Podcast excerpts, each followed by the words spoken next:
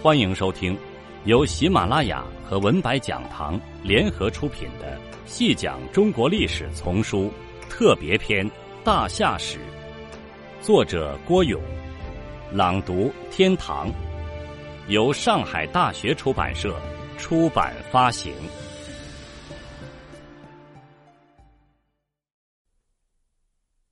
第一百一十三集。著名玉学专家徐正伦先生说过：“懂得古玉，就懂得中国人，懂得中国文化。因为玉的文化就是中国七千年的文化，玉的故事就是中国十多亿人的故事。从一定意义上说，徐先生说的是有道理的。世界上还没有一个国家会如此广泛的怜香惜玉，也很少有国家的人们会视美玉如人生。”说出“宁为玉碎，不为瓦全”这样流传千古的誓言来。如果说玉文化有七千年历史的话，那么在这十分漫长的历史中，人们对玉的感受和理解前后又是不尽相同的。七千年的琢玉，七千年的体味。古之君子必佩玉，君子无故玉不去身，玉。成了君子心目中须臾不可离的护身神器。许慎说：“玉，石之美者，玉之坚实、圆润、光滑、和谐。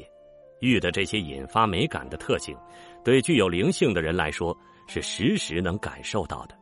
这种感受何止于七千年？生活在距今一点八万年前的山顶洞人，他们的日子过得多么艰难！”但也懂得将碎玉石，或者就是普通的碎石块，钻了孔洞之后，用细绳串联起来，编织成项链，挂在胸前，以享受玉石之美。可以想象，当山顶洞人把闪烁着玉石之光泽的项链挂上脖子的时候，脸上一定是洋溢着幸福的笑容的。在新疆阴山地区。多处发现有距今约一万余年的珍贵岩画，在岩壁上刻有一个猎人拉弓引箭，瞄准正在逃跑的野鹿的画面，而三只猎犬则跟着主人奔驰追捕。画面中猎人的景象上，则隐隐然可见玉石项链的随风而动，那情景真可说得上是神采飞扬。当然。真正要对玉痴迷到我们常说的怜香惜玉的那种程度，真正要懂得玉不琢不成器的道理，那的确要到距今七千年前的河姆渡文化时期。一九七三年，余姚县罗江乡在河姆渡村北隅大搞农田水利基本建设。当人们挖土到达三到五米多深的地方时，发现了大批加碳黑陶片、石器、骨器。木构件、动物骨骼，还有为数相当可观的玉器。这次发掘令人根本意想不到的是，竟然挖出了一个之后以玉石命名的时代。这里的考古发掘表明，生活在七千年前的河姆渡人曾经率先带领中华人跨入了玉石时代的门槛。坐落在我国东南海滨杭州湾南侧。桃江之畔的这个河姆渡村，原先只是一个鲜为人知的、只有几十户人家的小村落，现在因其地下的惊世发现而名闻世界。河姆渡人除了种植水稻、造船远航外，还制造了大量的玉制品，如珏、章、黄、珠、管、环、碗等。珏是环形或半环形的玉器。有缺口，大型的可配于身，小型的可配于耳。环是圆圈形的玉器，佩戴于手腕就是手镯，还可以做其他饰品用。珠和碗都是圆球形的玉器，似乎碗比珠更细小些。两者都是用玉石的边角料磨制而成的。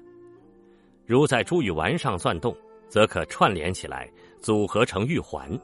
即所谓的坠珠成环，黄其状如半壁，在当时条件下，一般做祭祀、丧葬用。以玄黄离北方，北方是祭祀和办理丧葬的人所面向的方向。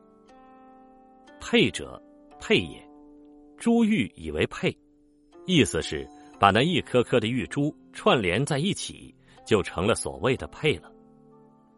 佩是随身佩戴的玉饰品，这可能起先是为了美的感受，之后贫富分化加剧，它就是人的身份和品格的一种显示了。章状如半龟，古代祭祀和丧葬用。古代有这样一种说法：秉章以坐。坐是敬酒的书面用词，在比较正式的祭祀和丧葬场合是要随身秉章的。当然，后来进入了王国时期以后，玉章的身价提高了，一般人不能持有章，一般的祭祀和丧葬场合也不能用章。章成了王权的象征，龟和章都象征权力，龟代表的是多层面的权力，而章代表的是最高权力。这是以后的事，若对河姆渡人来说，龟和章都还只是神圣和崇高的象征物。只要你是圣洁的，你就可以持有它。河姆渡时期的玉器一般呈半透明状。大体上可称得上是玲珑剔透、晶莹润泽。当然，在制作玉器上，这只是个可以称道的开始。因此，那时选材还不太讲究，制作上也比较粗糙，但朴实无华，具体生动的反映了七千年前人们对美的追求，以及对礼仪的重视。玉对河姆渡人来说，已是一种生活的必需品。河姆渡人生而随身佩戴玉，死后则将玉作为一种随葬品带在身边，然后走向另一个世界。又过了一千多年，玉文化显然又大大跨前了一步。到了距今大约六千到五千年前的时候，大体上接近传说中的武帝时期的那个历史阶段。那时，中华大地上形成了中国玉器的三大系统。一是辽河流域的红山文化玉石系统，内蒙古赤峰市东北有一片褐红色的山峰，人们因其色彩的特殊而称之为红山。近些年来，红山以其蕴含的悠久历史文化而受到人们的普遍关注。对红山地区古文化的考察是从一九一九年开始的，直到一九八一年才有了实质性的发现。一是发现了红山女神庙，神圣端庄的女神被世人尊称为中华老祖母；二是发现了红山玉石文化，还发现了第一条玉石打制的龙，号称中华第一龙。这里出土的玉器品种繁多，造型多变，内涵深奥。红山玉器不只有做装饰用的玉珠，还有玉制的工具、动物造型。人物造型最多的是动物造型，有玉鸟、玉蚕、玉蚕蛹、玉龟、玉枭等等，表现了红山人特有的那种动物崇拜情节，也一定程度的反映了红山人的性格和品格。最有意思的是红山玉龙的发现，这一发现具有很大的喜剧性和故事色彩。最有价值的红山玉龙是红山地区三星塔拉村的一位名叫张凤祥的普通农民无意中发现的。有一天，张凤祥外出去修梯田时，发现了一个很宽敞的人工砌成的石洞，他就好奇的走了进去。里面是黑乎乎的，怪怕人的。正当他想退出去的时候，他在洞底胡乱摸到了一个黑乎乎的铁钩子。也没多大在意，拿回去给孩子玩孩子在玩的过程中，铁钩子外面的黑污层被磨去了，显露出了玉器的真相。这时的张凤祥还是不在意，认为既然是玉，就可以换几个钱，就到翁牛特旗文化馆（相当于乡），以三十元卖了出去。文化馆也没引起多大的重视，让这件国宝。静静的躺在文化馆的一个角落里，达半年之久。后来在红山又发现了一些不大不小的玉猪龙，这才引起了这个文化馆工作人员的重视。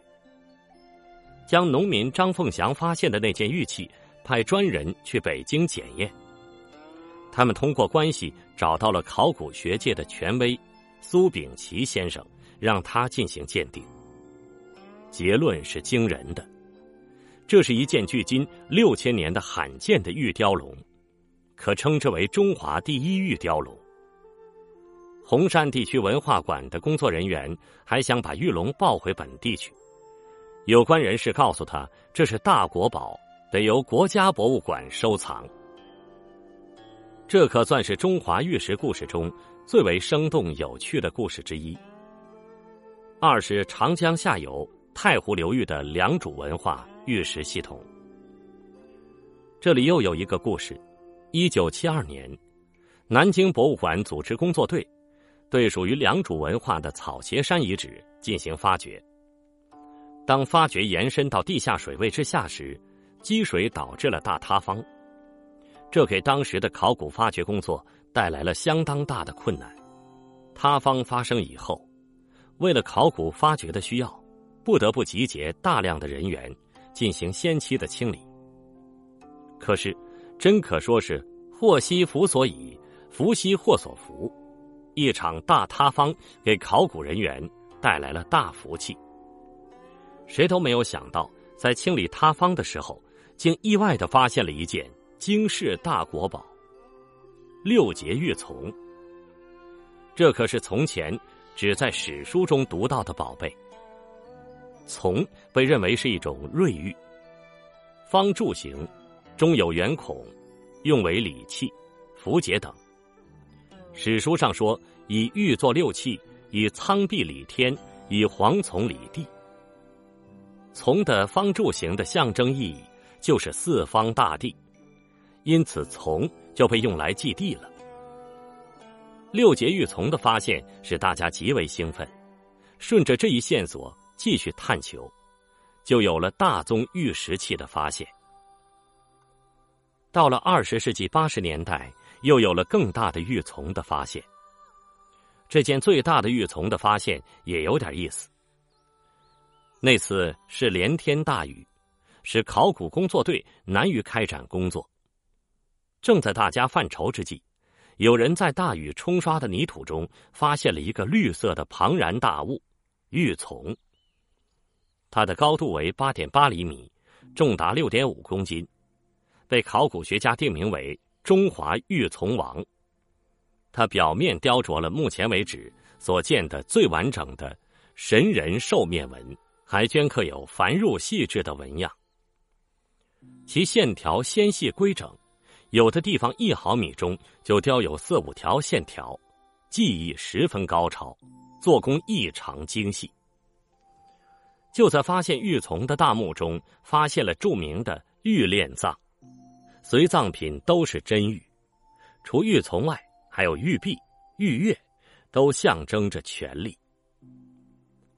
良渚的玉文化是高度发达的，有人称之为中国史前玉器的巅峰时期，这一评价并不为过。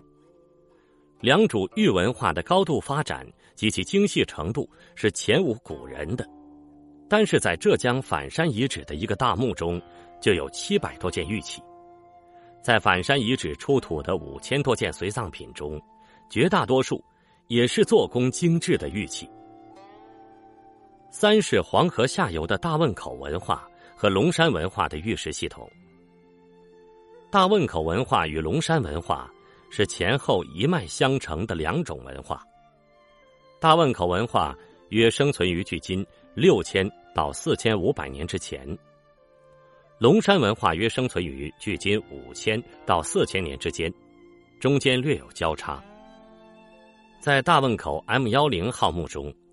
在漆黑的棺椁中躺着一位高贵的老太太，她的头上插着象牙梳，颈上围着绿松宝石的项链，手指上戴着玉石指环，左腕上戴着玉臂环，还随葬了九十多件随葬品，其中还有不少玉器。这个浑身玉饰的老太太告诉后人，在石人眼中，玉有多尊贵。石人怕是已经把玉看成是财富与地位的象征了。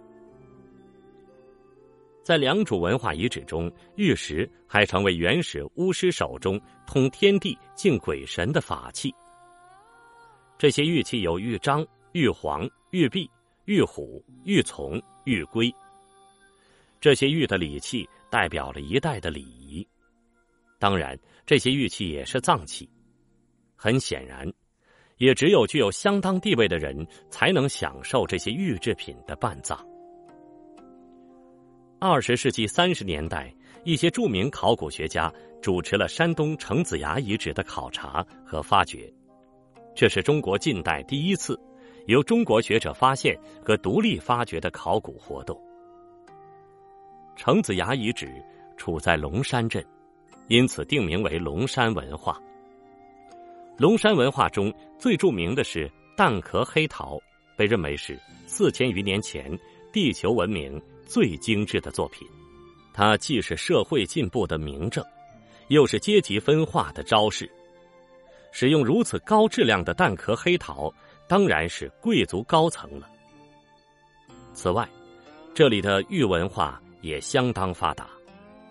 最具特色的是琮、璧和其他小玉器。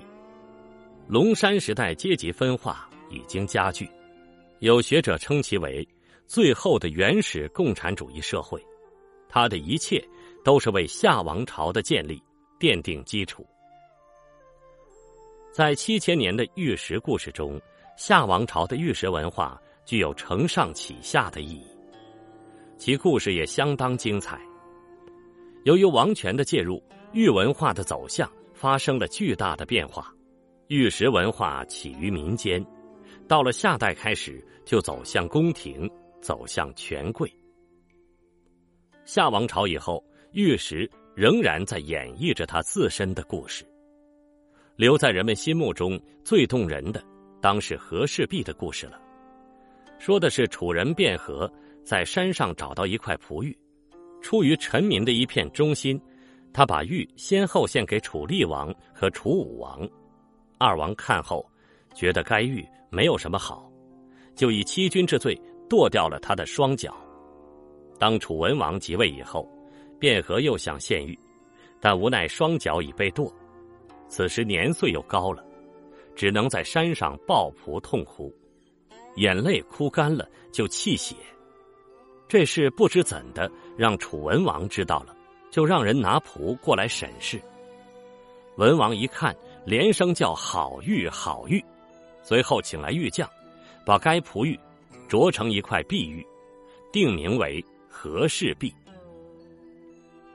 七千年间，环绕着玉石所构建的动人故事何止千百，其中的精神养料也是取之不尽的呀。听众朋友，这一集就为您播讲到这里，感谢您的收听。